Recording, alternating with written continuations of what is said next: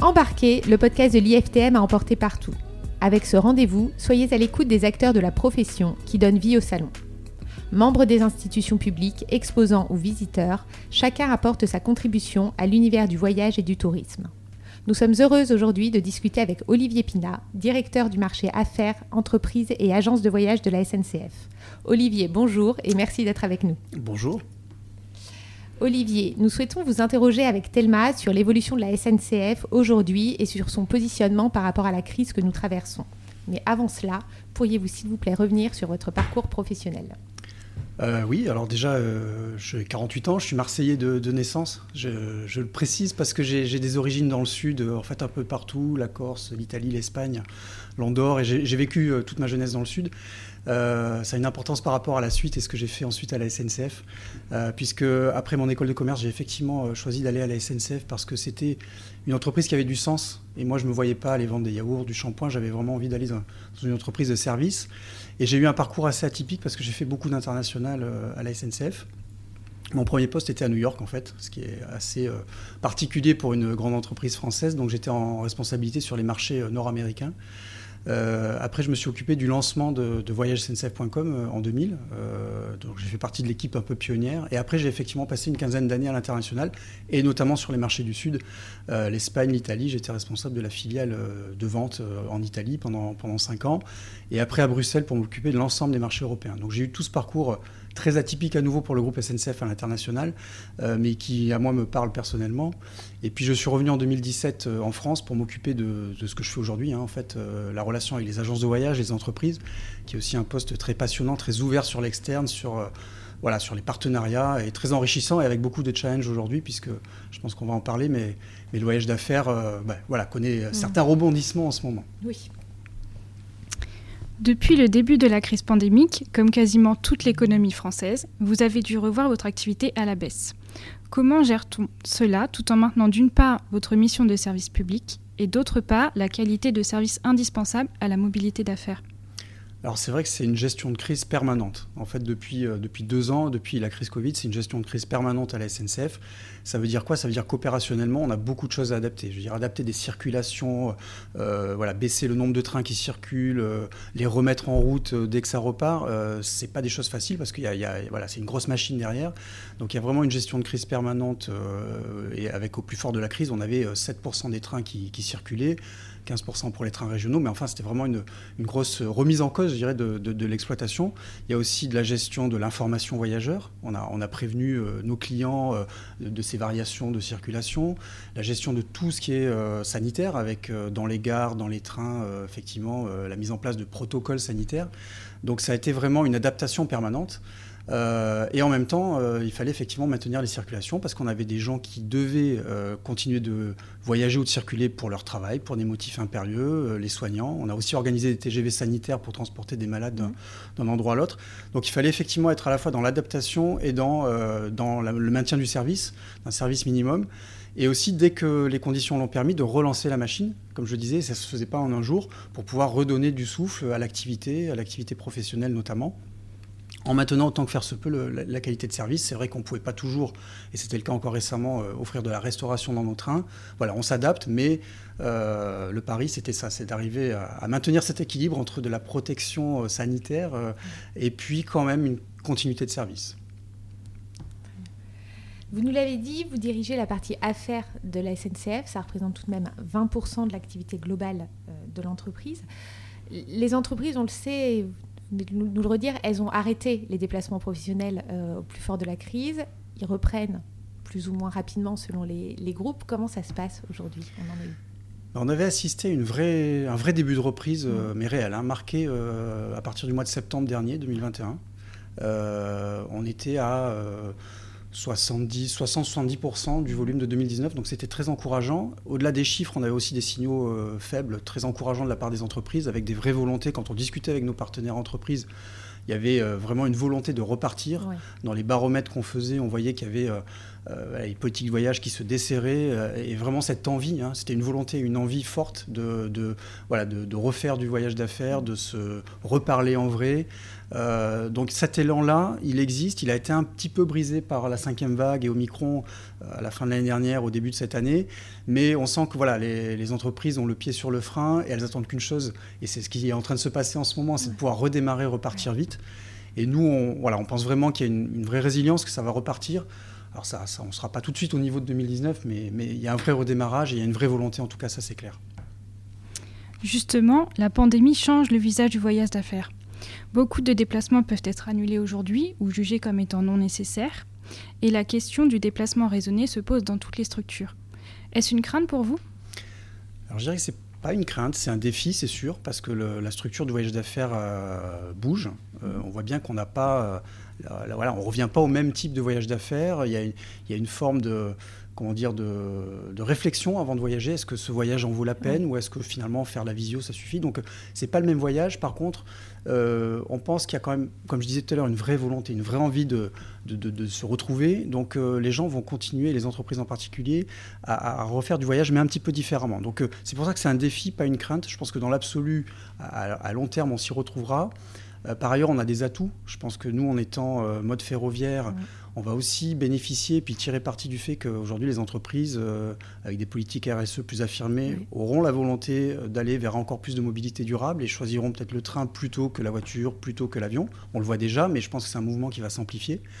Et puis deuxième opportunité, alors c'est à la marge du voyage d'affaires, mais on voit des déplacements de population, des gens qui, habitent euh, un peu plus loin de, de, leur lieu de travail. Et ça, ça crée aussi de la mobilité nouvelle en lien avec le professionnel, en lien avec l'affaire. Donc c'est pas une crainte on pense vraiment, et je vous disais tout à l'heure que ça va revenir, et peut-être que vers euh, nous, ce qu'on projette, c'est que début 2024, peut-être qu'on soit au même niveau que 2019 en termes de volume, mais avec une structure peut-être un peu différente.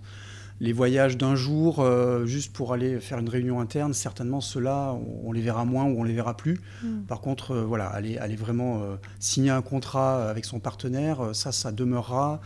aller sur un salon, c'est des choses qu'on risque de retrouver, heureusement. Quoi. Qu'on espère. Qu'on espère, c'est pas risqué, c'est voilà, qu'on espère. Là, nous sommes sur un podcast donc, de l'IFTM. L'édition 2021 euh, est quelques semaines derrière nous. Elle n'a pas eu la dimension habituelle, mais elle a quand même été un, grand succès, un, beau succès humain, humain même. Elle résonne euh, encore euh, aujourd'hui. Est-ce que vous pouvez revenir sur l'apport que cela a pu avoir sur les événements et aussi sur les opérations que vous mettez en place avec l'IFTM oui, bien sûr, et puis avec plaisir, parce que c'était un plaisir déjà de, revenir à l'IFTM, je pense, pour tout le monde. Euh, nous, SNCF, on a un partenaire historique hein, de, de, donc il, était clair qu'on serait présent dès que ça, ça a redémarré. On voulait même être là en 2020, mais bon, ça n'a pas pu se faire. Euh, donc c'était déjà un plaisir de retrouver les partenaires, de retrouver euh, voilà, les, autres acteurs du tourisme, la grande famille du tourisme. Même si on avait gardé le contact pendant la crise, hein, notamment avec nos clients, avec les agences de voyage. Mais là, c'est différent. On est dans un, contexte à la fois festif et puis professionnel aussi, de rencontres. Et c'était important qu'on qu'on se retouche, qu'on se revoie. donc ça, ça a, été, ça a été très important. Et puis les salons, c'est l'occasion de présenter aussi nos nouveautés. et, comme là, on était dans un contexte de changement, de virage sur le voyage, sur le voyage d'affaires. C'était important qu'on montre un peu les axes euh, d'adaptation par rapport à ces évolutions. Et on en avait deux euh, qu'on a mis très en avant. C'était la mobilité durable. On avait un stand en fait qui était euh, très vert. C'est pas les couleurs habituelles de la SNCF, mais il y avait du vert partout. On a, on a vraiment axé nos discours. Il y avait même un quiz sur, sur la mobilité durable. On, a vraiment voulu faire passer des messages par rapport à l'écomobilité. C'est important pour nous. Et puis il y avait les nouvelles offres pour les professionnels, pour les entreprises. Et on avait par exemple reconstitué un un salon grand voyageurs, qui sont les, les, salons que vous pouvez trouver dans les gares et qui sont très appréciés des voyageurs d'affaires. Et vous, à titre personnel, vous avez quelques salons aussi derrière vous. Euh, est-ce que vous avez une anecdote à nous partager ou une... Alors, j'ai pas forcément une anecdote en particulier, mais c'est vrai que j'ai une histoire euh, un peu spécifique avec les salons et avec l'IFTM. C'est que moi, en fait, quand je suis rentré euh, en France en 2017, c'est la première fois que je suis allé à l'IFTM et je l'ai vécu euh, vraiment différemment de ce que j'avais pu vivre euh, quand j'allais à Fitour à Madrid ou euh, WTM à Londres, mmh. l'ITB à Berlin, quand j'étais en fait représentant de la SNCF mais pas sur le marché domestique, donc un exposant, j'allais dire, parmi d'autres. Alors que là, quand vous êtes la SNCF à l'IFTM, vous êtes un des partenaires institutionnels, euh, vous représentez vraiment euh, une entreprise de grande dimension sur le marché. Donc le paradigme n'est pas du tout le même. Donc j'ai pas vécu et depuis quelques années le salon IFTM comme je vivais mes salons euh, internationaux où j'étais plus anonyme, où la SNCF était plus anonyme. Donc ça, ça c'est vraiment le, le changement et mon histoire avec l'IFTM. Et après, en anecdote, comme je vous disais, pas, pas, en particulier, mais il y a plein de choses sur le salon. Il y a plein de, de moments de vie. Euh, plein d'initiatives, plein d'événements tout au long du salon. Je veux dire, il y a euh, l'événement institutionnel qu'est le salon lui-même, et puis après, il y a plein d'initiatives. Plein et si je devais en citer deux, mais vraiment parmi d'autres, euh, j'ai participé deux ans au jury de la TAC, donc la Travel Agent Cup.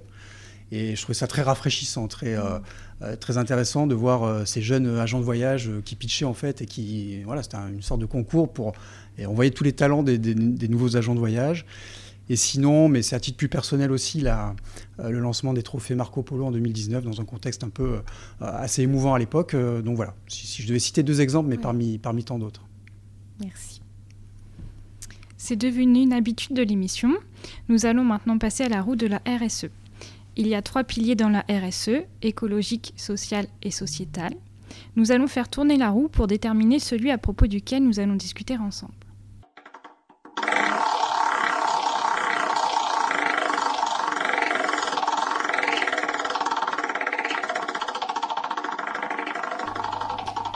Nous allons parler avec vous du pilier écologique. Nous le savons, le pilier écologique est l'un de vos principaux atouts. Comment aujourd'hui gérez-vous vos politiques d'innovation pour maintenir cette avance et rendre toujours plus durables les déplacements ferroviaires?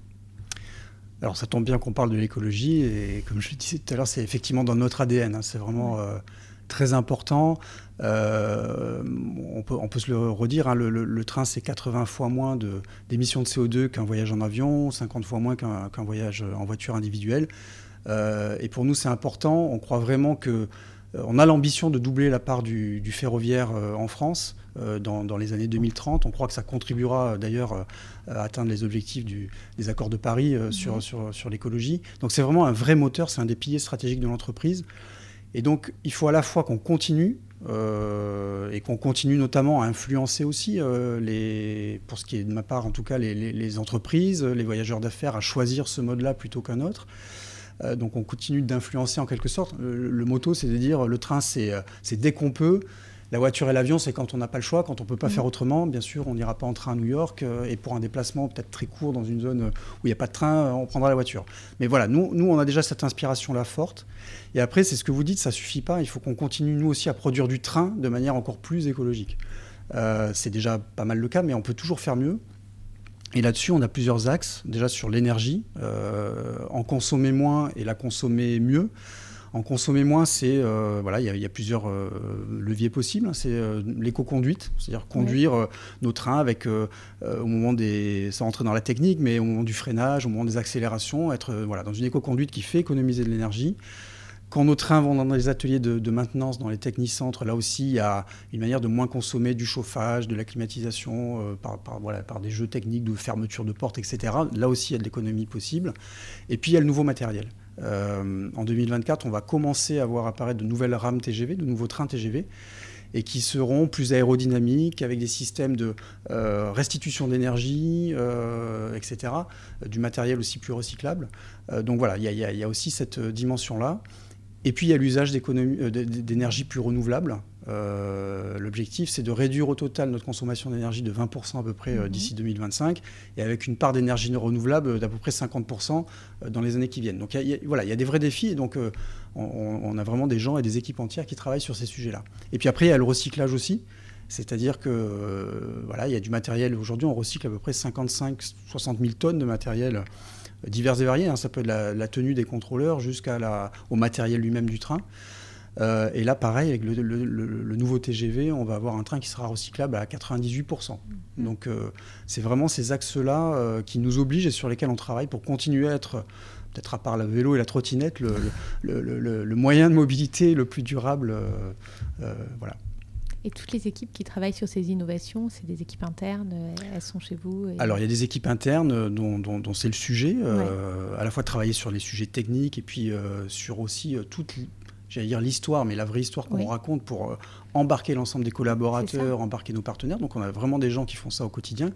Après, j'imagine que sur les, sujets très techniques, on va aussi s'appuyer sur euh, des responsables d'énergie en dehors de, de la SNCF, des choses comme ça. Mais, il y a vraiment des équipes dont c'est le, métier au quotidien.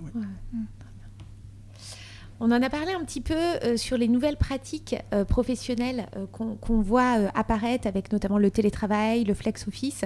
Tout ça, ça change le visage des déplacements professionnels. Est-ce que déjà, vous, vous voyez, vous ressentez l'impact des déménagements dont on entend parler en province? Est-ce que, déjà on sent des changements? Oui, on commence à le voir euh, réellement. Je veux dire, il y, a vraiment des, faits concrets. Alors c'est difficile à quantifier encore, mm. et puis c'est quelque chose qui progresse euh, au fur et à mesure. Donc euh, voilà, on ne sait pas jusqu'où ça va aller. mais ce qu'on peut voir, c'est effectivement des, des personnes qui s'installent à une, deux heures de Paris, par exemple, pour leur domicile et qui viennent travailler à Paris. On l'a même chez nous, hein, des, collaborateurs, SNCF pardon, qui, font la même chose.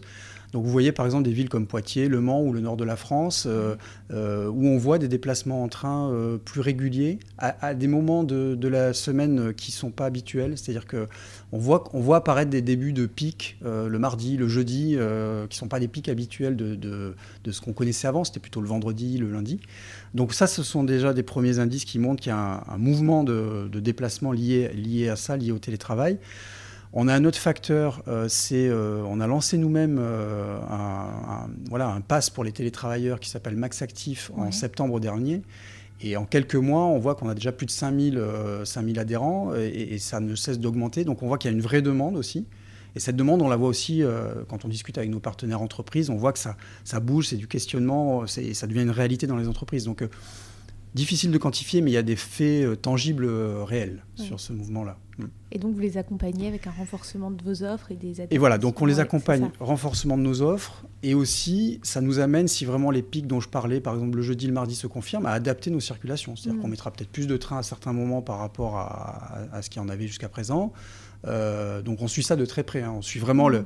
l'état des circulations, l'état des taux d'occupation de nos trains euh, au quotidien, train par train. Et là, on voit des vrais mouvements et ça nous amènera peut-être, certainement, à faire évoluer l'organisation de nos circulations. Merci pour toutes ces réponses. Il nous reste une dernière question à aborder. Elle sera un petit peu plus légère. Quelle est la chanson qui vous fait voyager? Euh, moi, j'ai pas besoin de, voyager très loin pour me sentir en vacances et me sentir dépaysé. Donc, j'ai évoqué déjà à plusieurs reprises l'Italie. Euh, donc, euh, moi, voilà, aller en Sardaigne, dans les Pouilles, la Sicile, je, suis déjà très loin. Donc, je penserais plutôt à une, chanson italienne. Et, je pense notamment à une chanson qui évoque l'été, qui est un vrai manifeste pour voilà, le laisser aller, la liberté, la découverte de l'été, les vacances, quoi, tout ce, ce, dont on a envie quand on est en vacances. C'est pas forcément une chanson très connue en France, mais c'est une chanson qui s'appelle Estate, et ça veut dire l'été, et qui est du groupe euh, Negramaro, qui est, qui est, un groupe italien. Mais voilà, pour moi, ça symbolise vraiment et l'été et les vacances, euh, et l'Italie en plus. Donc, euh, c'est ça que je choisirais pour répondre à votre question. Ça semble un bon combo, en effet. merci, on l'écoutera. Olivier, un grand merci euh, pour votre présence aujourd'hui et nos échanges. J'invite tous nos auditeurs à partager ce podcast présenté par Thelma Push et Marie-Astrid Paternotte, réalisé sous le patronage de l'IFTM avec la contribution de l'agence Eugène Jo. N'hésitez pas à vous abonner à la chaîne pour ne rien manquer de nos prochains échanges.